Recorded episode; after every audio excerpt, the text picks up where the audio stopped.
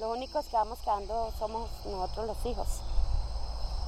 Y como le digo, acá vivíamos tan bueno o vivimos bueno, porque a partir de que nos, reubicaron y todo, que para Buga no, yo no me quise ir y ahí aquí estoy.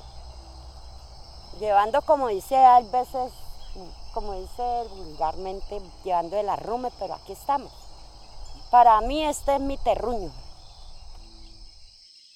Acabamos de escuchar a Carmenza, vendedora de pescado y parte de la familia fundadora del corregimiento El Porvenir en el municipio de Buga, Colombia. Una de las voces de la laguna de Sonso, que nos contó cómo era su casa mientras caminábamos por lo que sería sus escombros. Carmenza hace parte de la comunidad que creció en la laguna y que se resiste a dejarla.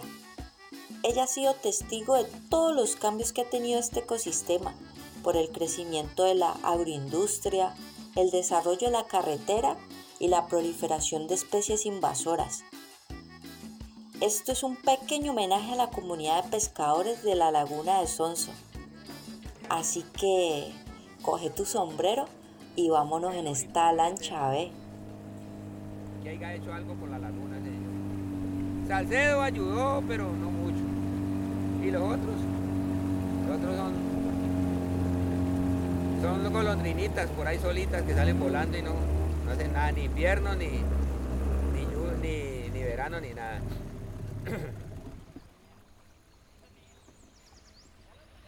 Me dediqué a la pesca. Toda mi vida he ido a la pesca, con eso levanté a mis dos hijos, mis dos hijas que tengo ahora. Así. Y prácticamente la pesca anteriormente era muy buena porque había, había muchas madre viejas o lagunas que quedaban con pescado. Cuando habían inundaciones, el río subía, se desbordaba, entonces llegaba a, los pozos o madre viejas o humedales que le llaman ahí veces ahora pues. Entonces el pescado se salía, salía al río Cauca, muchos pescados desobaba, había muchos alevinos, o sea, era, el, río era rico en pescado y la laguna de Sonce.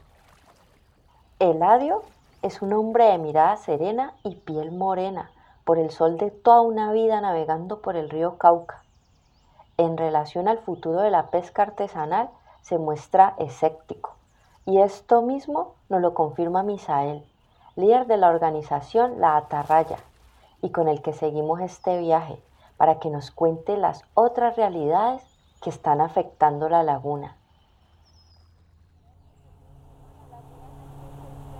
Y la laguna la empresa de nosotros y está totalmente abandonada, totalmente tapada, no hay en dónde trabajar.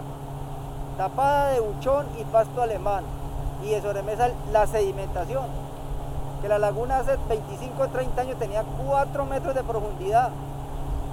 En estos momentos lo más profundo tendrá un metro si acaso, que no creo que tenga un metro de profundidad. Y, y abandonada, y la, idea es pues nosotros acá como, como comunidad y como líderes pelear a ver si nos la arreglan.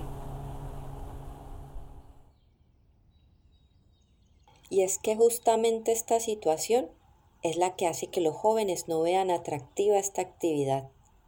El poco recambio generacional es uno de los principales problemas a nivel social que pone en riesgo la continuidad de la práctica cultural de la pesca artesanal. Para terminar este viaje, exploraremos un hermoso bosque tropical, lleno de árboles como los chamburos, los guanábanos y samanes, mientras vemos a lo lejos un pescador de plumaje azul grisáceo llamado Martín. Este camino nos llevará hasta encontrarnos con Álvaro, líder de la organización Aguas de Sonso.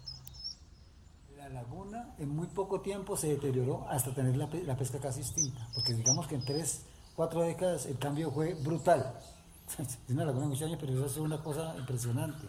Digamos que esta generación como la nuestra fue como la última generación donde el padre era pescador y el hijo pescador. Ya nuestros hijos no son pescadores, o muy pocos.